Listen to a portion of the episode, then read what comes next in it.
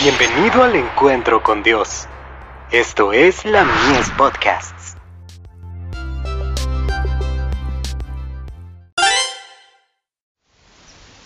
Cada día con Dios.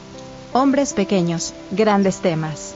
¿Faltará la nieve del Líbano de la piedra del campo? ¿Faltarán las aguas frías que corren de lejanas tierras? Jeremías 18, verso 14. No queremos beber de las aguas turbias del valle.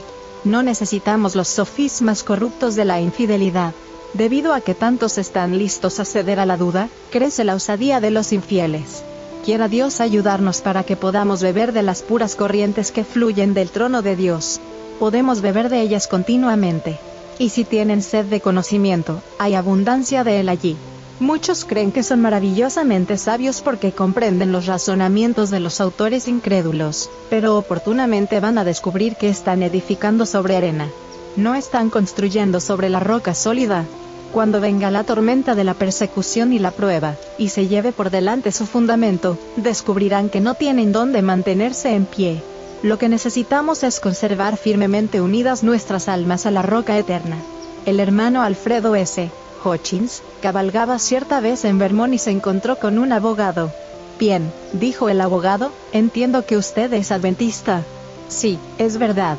Bien, añadió él, usted no es nada más que un hombre pequeño. Sí, lo sé, respondió el hermano Hutchins, pero estamos presentando temas muy grandes. Mediante el estudio de esos temas tan importantes estamos tratando de llevar la verdad a la gente.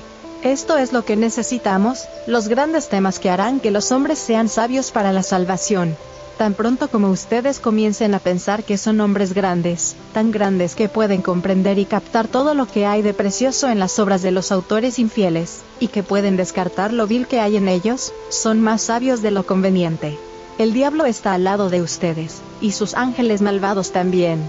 El demonio es mucho más hábil que ustedes, y ustedes no pueden ver dónde los está llevando entremezclará con tanta astucia sus pensamientos con los de esos escritores, que les será imposible distinguir el error que contienen.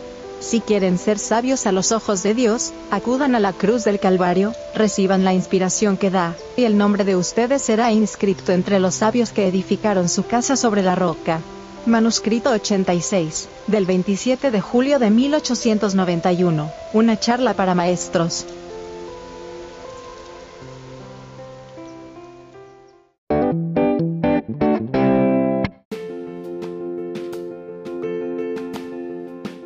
Visítanos en www.ministeriolamies.org para más contenido. Dios te bendiga.